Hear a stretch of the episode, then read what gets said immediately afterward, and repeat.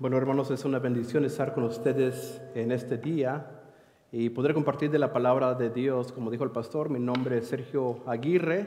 Eh, originalmente soy del área de Centro Oregon. Ah, quizás algunos de ustedes conocen mis padres, Irineo, Mónica Aguirre, de la congregación allí en Madras.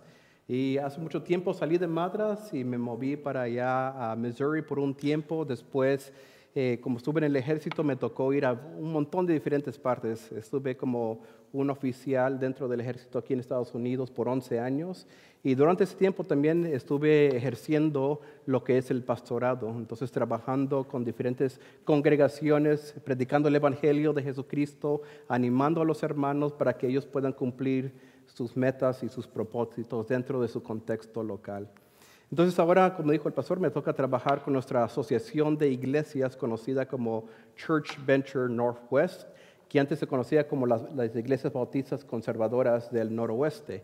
Eh, le cambiamos el nombre porque nuestra asociación cambió de nombre al nivel nacional y por eso es que se le cambió el nombre a Church Venture Northwest. Eh, también soy el pastor de la iglesia West Salem Baptist Church por el lado norteamericano, entonces usualmente me toca predicar del Evangelio, capítulo, eh, el Evangelio de Mateo capítulo 15, versículo 1 al 20. ¿Cuántos de ustedes se acuerdan de lo que predicó el hermano? Uno, a lo mejor dos. Sí, eh, el hermano predicó básicamente acerca de la idea de que Jesús confronta la tradición de los hombres al señalarle la palabra de Dios. Así que les quiero dar un resumen antes de entrar al contexto al pasaje de hoy, para así mejor entender la palabra de Dios y a dónde vamos a ir. En el Evangelio de Mateo capítulo 15, del versículo 1 al 20, Jesús se encuentra delante de los líderes religiosos y en esa época los líderes religiosos se sometían a la tradición de los ancianos. Así que los líderes religiosos van y encuentran a los discípulos de Jesús y están comiendo y no se han lavado las manos. Y así que empiezan a acusar a los discípulos de Jesús de romper la ley de los ancianos. Al escuchar esto, Jesús confronta a los líderes religiosos y les dice básicamente, ustedes están tan preocupados en que mis discípulos no se hayan lavado las manos antes de comer, pero no se dan cuenta que lo más importante es la ley de Dios y no la tradición de los ancianos. Y ustedes, los que son líderes religiosos, han quebrantado los mandamientos de Dios. Entonces Jesús le estaba enseñando la importancia de someterse a la voluntad de Dios, a los mandamientos de Dios sobre la tradición de los ancianos. Ahora, los ancianos o los líderes fariseos que diga, eh, le dijeron que los discípulos de Jesús estaban contaminados porque habían comido la comida sin lavarse las manos. Así que se habían contaminado. Pero en eso Jesús les demuestra su hipocresía al revelar que Dios nos enfoca, se estaban sometiendo a la voluntad del hombre en vez de la voluntad de Dios. Durante el pasaje, entonces, el versículo 10 al 11, Jesús demuestra que lo que contamina a la persona no es lo que entra por la boca, sino lo que sale de la boca. ¿Por qué? Por el corazón, un corazón que ha sido contaminado por el pecado. Es por eso que lo que entra por la boca no contamina, sino lo que sale de un corazón corrompido, caído, contaminado por el pecado. Bueno, al decir esto, los discípulos de Jesús le dicen a él, ¿cómo es que le puedes hablar así a los líderes religiosos? ¿No ves que los has ofendido?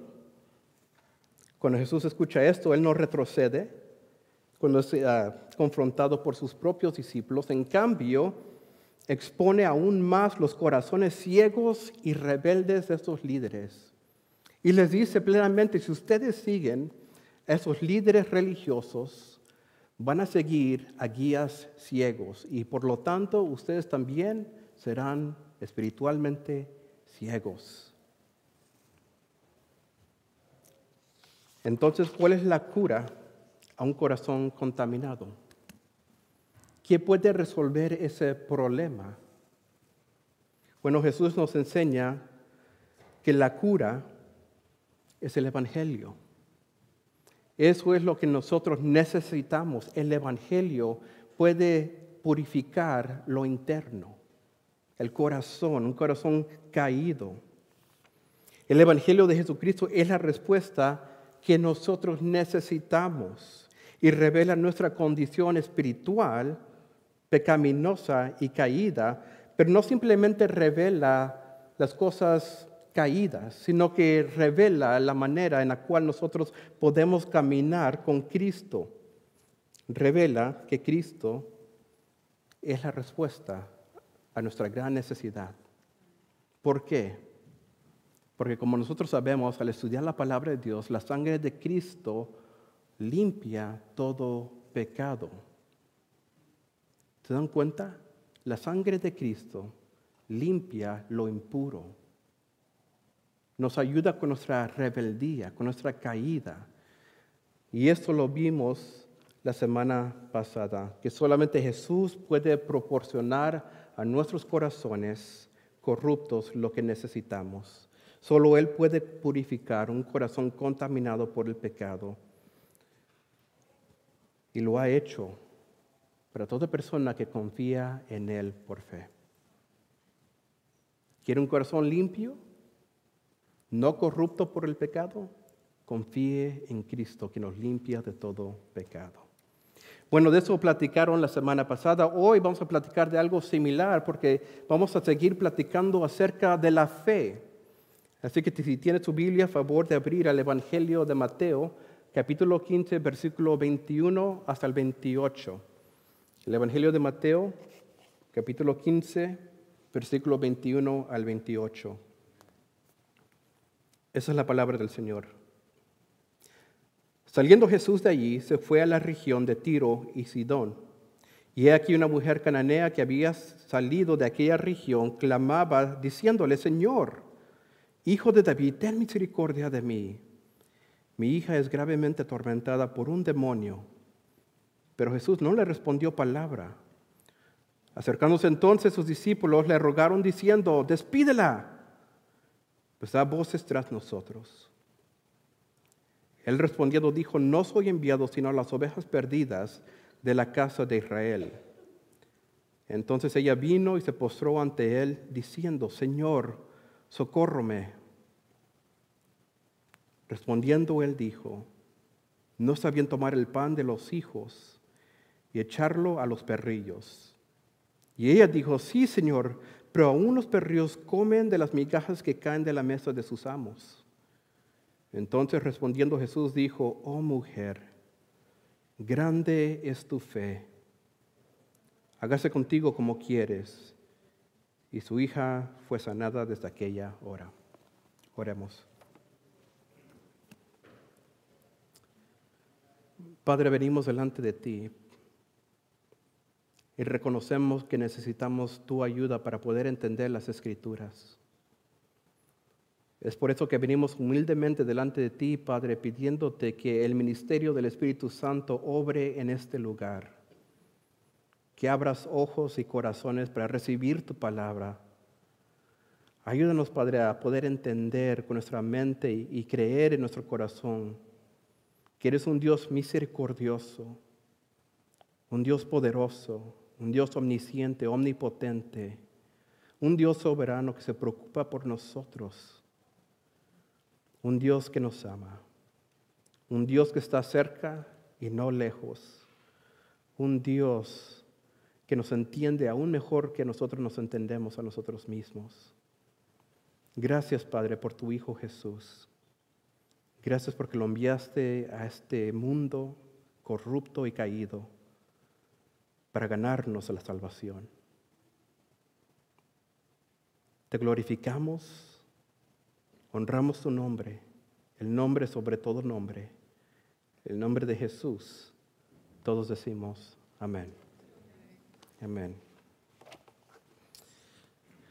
¿Cuál ha sido tu mayor anhelo o necesidad? Quiero que lo piensen. ¿Cuál ha sido tu mayor anhelo o necesidad?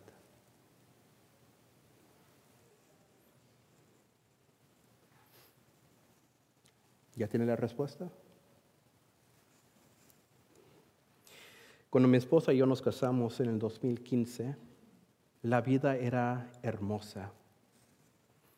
Estábamos entusiasmados con lo que Dios estaba haciendo en nuestra vida e incluso en nuestro matrimonio, pero no entendíamos y no teníamos idea del sufrimiento que nos esperaba. Después de un año de nuestro matrimonio nos enteramos de que mi esposa estaba embarazada, entonces estábamos alegres, gozosos, pero solamente un mes después nos dimos cuenta de que mi esposa había perdido el bebé. Y como se pueden imaginar, eso causó una trauma en nuestra vida, una trauma emocional. Mi esposa y yo sentíamos el peso de la muerte de nuestro bebé. Estábamos tristes, deprimidos, llenos de duda, ansiedad. Clavamos al Señor. Y nosotros sabíamos que lo único que podíamos hacer en esos momentos tan difíciles era confiar en Dios. No teníamos de otra. Teníamos que confiar en Dios. Teníamos que creer que Él iba a suplir para nuestras necesidades ese gran anhelo que nosotros teníamos de tener un bebé, nuestro primer bebé en esto tuvimos que confiar en el Señor. Así, que acudimos a Él en oración. Pasó el tiempo y nos enteramos de que mi esposa estaba embarazada nuevamente. Y las emociones traumáticas del primer embarazo que pasó mi esposa empezaron a inundarnos nuevamente. En esos momentos, una vez más, lo único que podíamos hacer era confiar en Dios. Nosotros nos hacíamos la pregunta, ¿qué pasa si sucede lo que, lo que pasó la última vez? ¿Qué pasa si este bebé deja de crecer? ¿Qué pasa si el bebé no nace bien? ¿Qué vamos a hacer? Ya va a ser la segunda. Una vez más, en esos momentos, lo único que podíamos hacer era confiar en Dios, en la voluntad de Dios y creer que la voluntad de Dios era lo más importante y por la gracia de Dios, nuestra hija nació bajo las mejores circunstancias.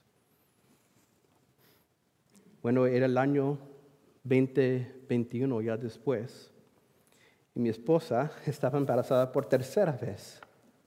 Ya saben, pero estaba embarazada por tercera vez cuando de repente, a eso de las dos de la mañana, despertó llorando y gritando.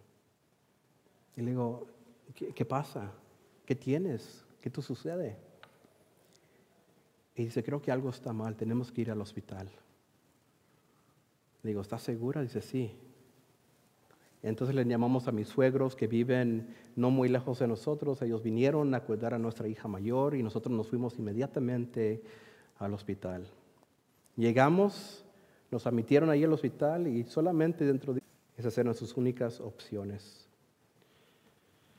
Este era un mes intenso, y extenso. Pero nosotros sabíamos que lo más importante era confiar en Dios. Él era nuestra única opción. Y cada vez que nos llegaba nueva información, teníamos que acordarnos el uno al otro, tienes que confiar en Dios. Y mi esposa me decía a mí, tienes que confiar en Dios. Y yo le decía a ella, tienes que confiar en Dios.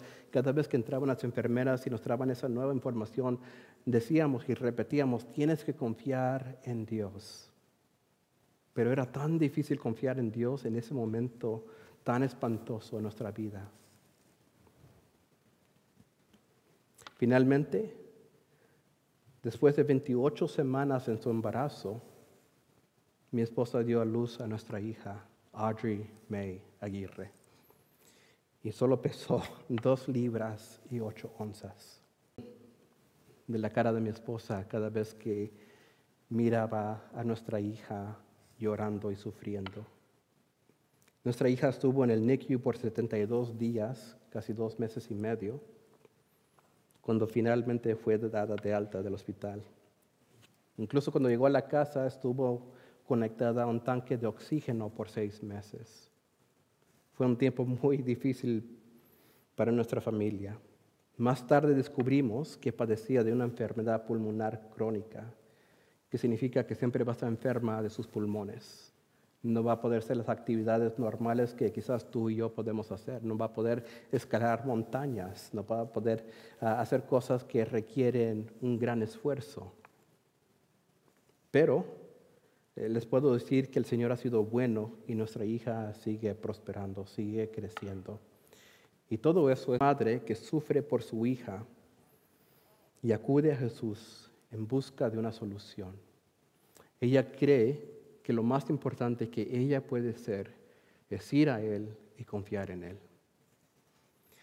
Así que la gran idea de ese mensaje es la siguiente. Una gran fe proviene de confiar en el Salvador misericordioso en las pruebas grandes e insignificantes de esta vida.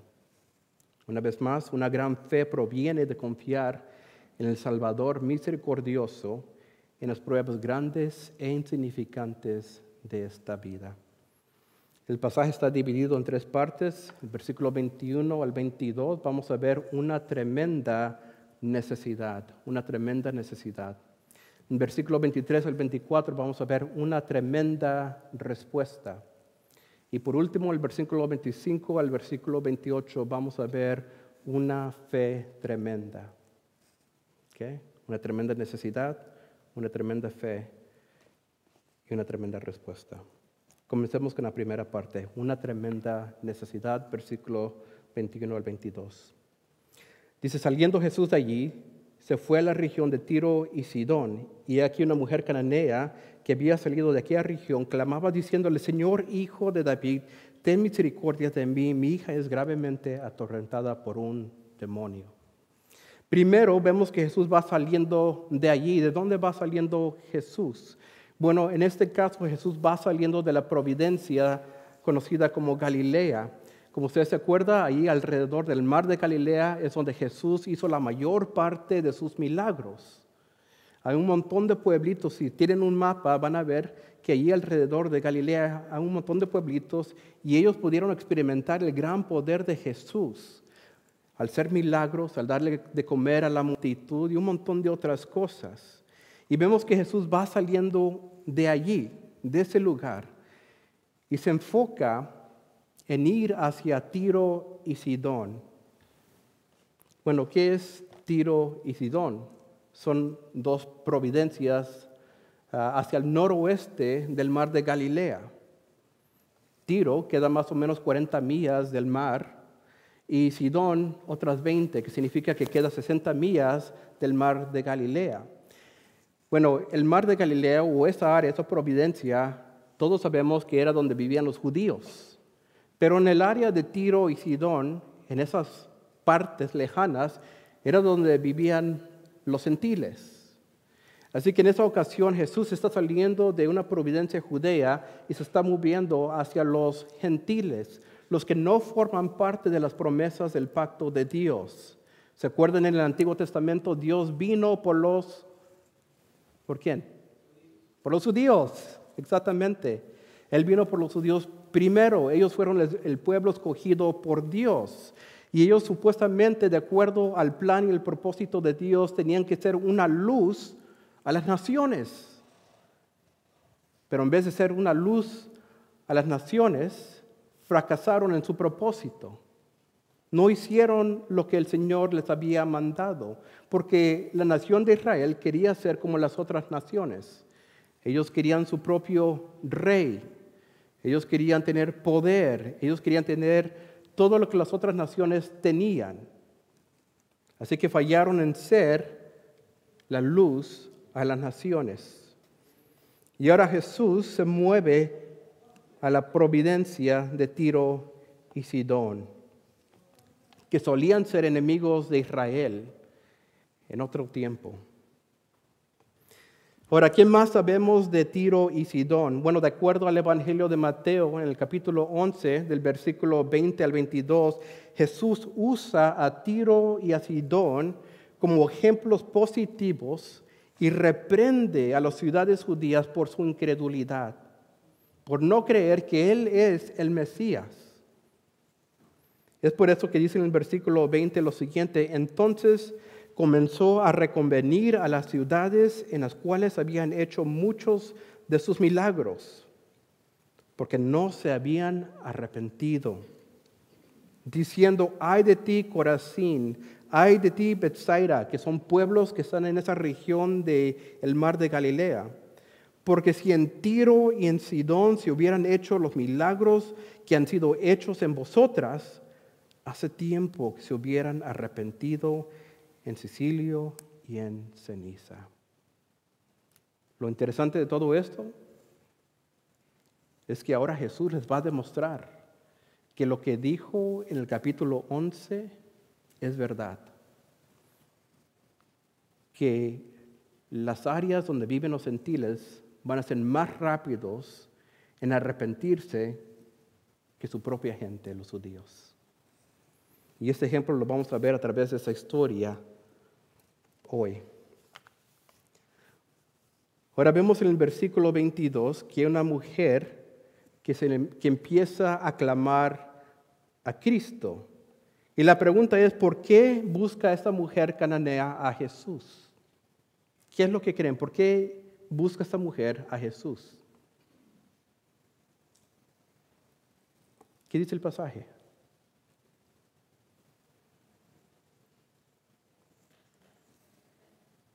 porque su hija está enferma. La hija de ella está enferma y ella reconoce, ella reconoce algo de Jesús. Incluso vamos a ver en el pasaje que ella dice que él es qué? Sí, el hijo de David, pero ella reconoce que él es misericordioso.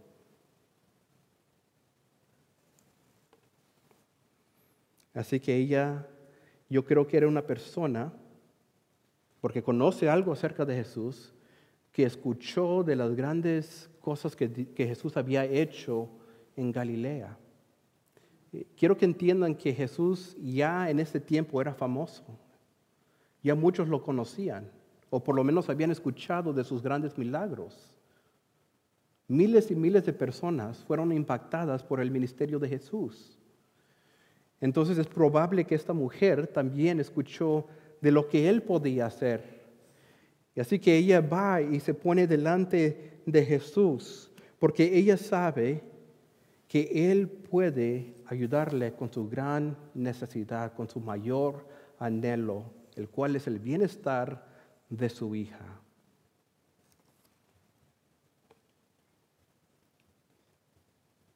Es por eso que ella va delante de él y clama a Cristo. Les pregunto una vez más. Ustedes cuando están pasando por algo difícil en su vida, ¿a dónde van? ¿A quién buscan? Ojalá a Jesús, claro que sí. E, esa es la respuesta pero creo que en nuestra, por cualquier razón, quizás en nuestra incredulidad, el no creer que Dios es bueno o misericordioso, buscamos otras opciones. Me gustaría decir que siempre soy espiritual y siempre busco de Cristo. Pero la verdad es que cuando estoy pasando por tiempos muy difíciles, tiempos horribles, en veces lo que se me hace más fácil es buscar mi propia solución y en veces mi solución no es la solución que la palabra de Dios presenta. En veces no es Cristo, aunque debe ser Cristo. Buscamos vida donde no hay vida. Le doy gracias a Dios por este ejemplo, porque esta mujer sí va a Jesús y clama y le dice, Señor, Señor. No dice rabí, como muchos de los incrédulos le decían a Jesús, así se referían a él, decían rabí o maestro. No, ella dice Señor. porque ella reconoce que Jesús tiene un tipo de autoridad. Dice, ten misericordia de mí. ¿Hijo de qué? De David. Hijo de David. Ella claramente revela que tiene conocimiento de las esperanzas mesiánicas de Israel. En, otras palabras, que ella conoce de lo que el Mesías va a hacer. Es por eso que ella acude a, va a Jesús, acude a Él. En su corazón, Jesús es el gran descendiente entonces de David, que significa que Jesús es rey. Jesús viene de la descendencia de David, así que Él es rey. Ahora, en la palabra de Dios vemos que se utiliza hijo de David, pero también vemos que se utiliza la frase hijo de Dios. Y esa frase no solamente nos enseña de que Jesús es el hijo de David, que es rey, sino que es el hijo de Dios, el cual nos señala su divinidad. Jesús es Dios. Y también se utiliza la frase el hijo del hombre. Y el que utiliza esta frase más es Jesús. Y esa frase habla acerca de su encarnación. Jesús siendo en forma de Dios, tomó carne. Así que lo que podríamos decir acerca de Jesús es que no simplemente es rey, sino que es Dios encarnado. Es el Hijo de David, el Hijo de Dios, el Hijo del hombre. Entonces, ¿en verdad le puede ayudar Jesús a esta mujer? Sí, claro que sí. Y lo que es tan extraño de todo esto es que ella va porque ella cree que Jesús tiene poder sobre los demonios. ¿Se dan cuenta? Ella cree que Jesús puede hacer algo sobrenatural que nos enseña un poco más de su fe.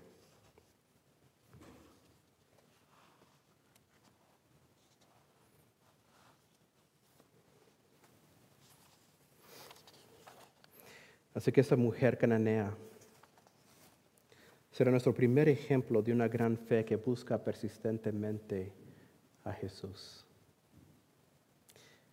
Y ese es mi deseo en esta mañana no simplemente para mí mismo, pero para ustedes también, que ustedes busquen a Jesús persistentemente. Que ustedes confíen en Cristo en las buenas y en las malas, en los altos y en los bajos de esta vida. Que ustedes confíen en Cristo por quien es. No simplemente por lo que Él puede hacer, aunque es cierto, pero por quien Él es. Misericordioso, dice la palabra de Dios. Dos, una tremenda respuesta, versículo 2 al 23. Pero Jesús no le respondió palabra. Entonces, acercándose a sus discípulos, le rogaron diciendo, despídela, pues da voces tras nosotros. Él respondiendo dijo, no soy enviado sino las ovejas perdidas de la casa de Israel. Una vez más, lo interesante de todo eso es que Jesús no responde al escuchar el clamor de esta mujer. Y me imagino que ya está llorando, está clamando a Él, está gritando, está tratando de, tener su atención y, y parece que Jesús la está ignorando. ¿Por qué?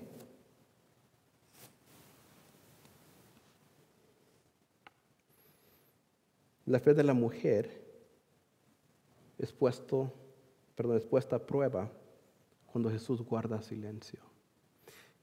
Que nos indica que en de nosotros, cuando vamos a Dios y queremos ayuda, queremos una respuesta inmediata. Y en de Dios dice sí, en de Dios dice no, en de Dios dice espera, o en veces Dios guarda silencio. Es tan difícil cuando Dios no dice sí ni no. Es más difícil cuando dice espera, pero lo más difícil es cuando no dice nada. Y aún así debemos de confiar en Él. Esta mujer sigue confiando en Jesús aún cuando Jesús respondió nada. Los que sí responden son los discípulos. Es más, los discípulos dicen, perdón, dice aquí que los discípulos dijeron, despídela, pues da voces tras nosotros. Ahora, cuando ellos dicen eso, no sabemos si ellos le están diciendo a Jesús, ¿sabes que Jesús, tú siempre haces milagros? ¿Por qué no le concedes la petición de esta mujer para que se vaya, para que nos deje en paz? O le están diciendo a Jesús y recordándole, tú no viniste a sanar a un gentil, tú no viniste por ellos, tú viniste por los hijos de Israel. Enfócate en tu ministerio, no en los gentiles. La verdad es que no sabemos. Pero lo que sabemos es lo que dice Jesús en el versículo 24, porque él respondiendo dijo, no soy enviado sino a las ovejas perdidas de la casa de Israel. La pregunta es, ¿Jesús le dijo no? ¿Dijo sí? ¿Dijo espera? ¿O guardó silencio? ¿Qué es lo que dijo Jesús aquí?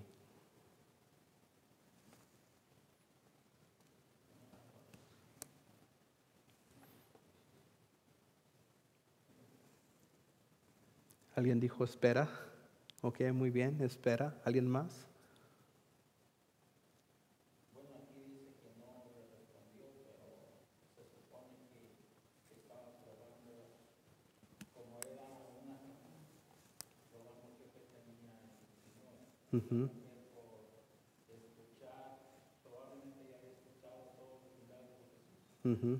Ella era persistente en su fe. Ya. exactamente. Pero cuando Jesús sí respondió, era sorprendente, porque no era la respuesta que nosotros nos imaginábamos o imaginamos de un Dios misericordioso.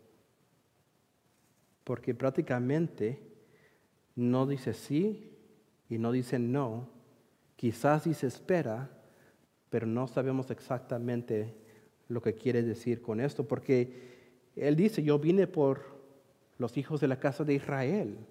Yo vine por los judíos.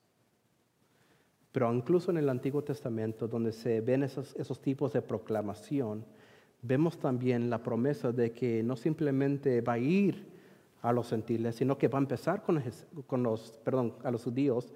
No simplemente va a ir a los judíos, sino que va a empezar con los judíos y después va a alcanzar a todo el mundo, incluyendo a los gentiles. Pero todo esto era para probar la fe de esta mujer, para ver si su fe era auténtica, si era real. Así que la fe de la mujer fue probada cuando Jesús guardó silencio y ahora la fe de la, de la mujer es probada cuando Jesús habla.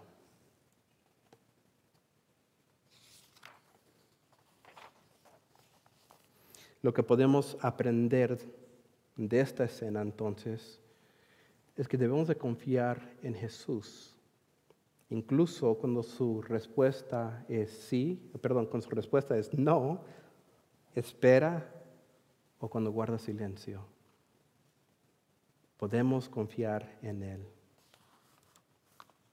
Tercero, una tremenda fe.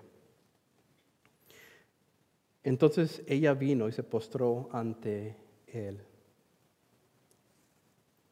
diciendo, Señor, socórrome. Respondió, perdón, respondiendo él dijo, no está bien tomar el pan de los hijos y echarlo a los perrillos. Y ella dijo, sí, Señor, pero aún los perrillos comen de las migajas que caen de la mesa de sus amos. Entonces respondiendo Jesús dijo, oh mujer, grande es tu fe.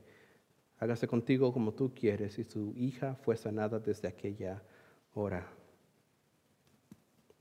¿Cómo responde la mujer cananea a las palabras de Jesús? Bueno, ella va de todos modos y se postra delante de Él. Es una forma de sumisión o adoración. Eso es lo que esta mujer está haciendo. Está adorando a Jesús aún cuando no recibe la respuesta que ella quiere demuestra un corazón humilde, pero también demuestra una fe persistente. ¿Cómo responde Jesús a la fe de la mujer cananea? Bueno, dice algo muy interesante. Le da una ilustración. Y la ilustración es de que hay un padre que está encargado de su hogar y el padre trae alimento a los hijos, los cuida. Y dice prácticamente Jesús a través de esta ilustración que Él es como un padre que vino a darle pan a sus hijos, a sus hijos de la casa de Israel. Pero la mujer, porque tiene una fe persistente, ella dice que aún los perrillos o los animales del hogar están bajo la autoridad de ese padre. Y por lo tanto, ese padre es responsable de darle de comer a una de las mascotas. El punto de ella es, tus hijos no se van a ir o no van a existir o no van a tener hambre si me das un poco de las migajas que caen de la mesa. Y lo que nosotros sabemos es de que los judíos experimentaron el poder de Dios a través de Jesús. Así que en verdad ellos eran como los hijos sentados alrededor de una mesa alimentándose. Jesús les dio de comer a los cinco mil. Dio pan y peces. Hizo milagros. Entonces eh, en verdad ellos sí eran como esos hijos alrededor de la mesa. Y los gentiles eran como los perritos que tienes en la casa buscando una oportunidad de poder recibir algún beneficio de Jesús, pero lo que vemos es que ellos lo hacen en fe. Ellos creen que Jesús puede proveer lo que ellos no pueden proveer por sí mismos. Y eso es exactamente lo que Jesús va a hacer.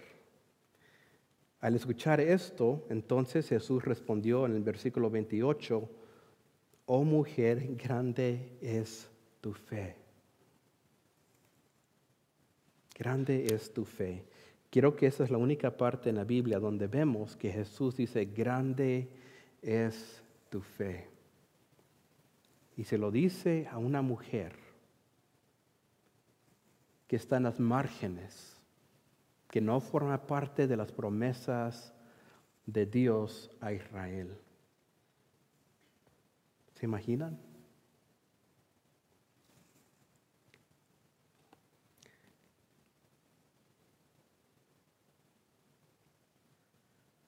Hágase contigo como quieres. Y su hija fue sanada desde aquella hora. Un teólogo que se llama Charles Spurgeon dijo que la gran fe debe tener grandes pruebas. La gran fe debe tener grandes pruebas. Y en veces el Señor nos deja pasar por grandes pruebas. Y como dice el libro de Hebreos, capítulo 12, versículo 2, que Jesús es el autor y el consumador de la fe. Él nos está creciendo. Y la forma en la cual Él nos crece, en veces es a través de las circunstancias difíciles en esta vida. Cuando pasamos por momentos difíciles, Dios nos está dando la oportunidad de confiar en Él. Y cuando nosotros confiamos en Él, nuestra fe crece. No se queda donde está, crece. Y todo esto le trae honra y gloria al Señor. ¿Quieres crecer en tu fe? Confía en Cristo en las buenas y en las malas. ¿Quieres crecer en tu fe? Ten una fe persistente, una fe que no se vence, pase lo que pase. Confía en Jesús y tendrás una gran fe. Una fe que no puede ser sacudida por este mundo corrupto y caído. Una fe que está fundada en Cristo, nuestra roca y nuestra salvación.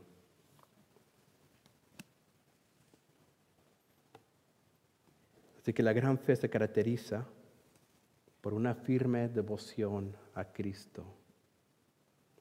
Y una gran fe también nos lleva a adorar humildemente a Cristo, así como esta mujer lo hizo.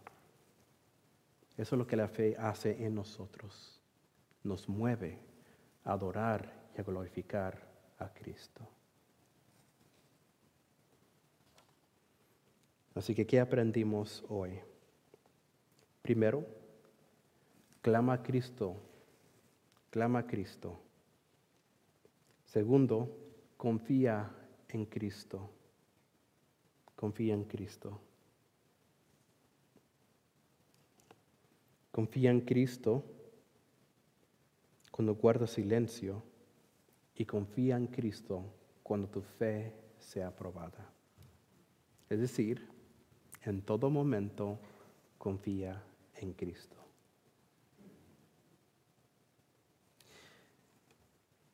Sé que basado en el número de las personas que están aquí en este día, cada uno de ustedes están pasando por algo difícil. Cada quien tiene una historia, cada quien sufre con algo. Cualquiera que sea tu historia, corre a Cristo, clama a Cristo, confía en Cristo. Él te puede ayudar y Él es misericordioso, Él te ama, se preocupa por ti. Piensa en ti más que la arena que hay en el mar. Es lo que nos dice Salmo 139, que Él siempre está pensando en nosotros. Cuando nosotros estamos espiritualmente muertos y lejos de Dios, Aún en ese tiempo Él estuvo y está pensando en nosotros. Y nos ofrece salvación a cada persona que está en ese cuarto que confía en Él. No simplemente salvación, pero la promesa de que un día va a regresar y que va a deshacer toda la maldad en este mundo. No vamos a tener a madres sufriendo por sus hijos no vamos a tener a padres dolidos por las cosas de esta vida. No va a haber enfermedad. No va a haber tormento espiritual como vimos en este día, por lo que estaba pasando esta, esta muchacha. No, no va a existir eso. Las tormentas de esta vida van a desaparecer. Así que, ¿por qué no confiar en Cristo y esperar esa nueva realidad, el reino de Dios, el cual va a ser establecido algún día en este mundo? Hay que confiar en Él, hay que clamar en Él, hay que correr en Él y que nuestra fe sea persistente. Amén. Amén. Bueno, ahora quiero que todos sonrían y que estén alegres porque creo que vamos a cantar un último canto. Entonces le pido que se pongan de pie, vamos a orar y así nos Pido a los hermanos que pasen adelante. Padre, te agradecemos una vez más por tu palabra. Hay cosas tan difíciles para nosotros entender, Padre, pero aún así podemos confiar en ti. Cuando pasan cosas espantosas, horribles en nuestra vida, nosotros como tus hijos podemos reconocer que tú estás en control Ayúdanos, Padre, a confiar en ti cuando, cuando no queremos. Ayúdanos a no ser rebeldes, sino ayúdanos a someterte a tu autoridad. Amable, honorable, un Dios lindo, tierno. Hay tantas cosas que podríamos decir de ti, Dios mío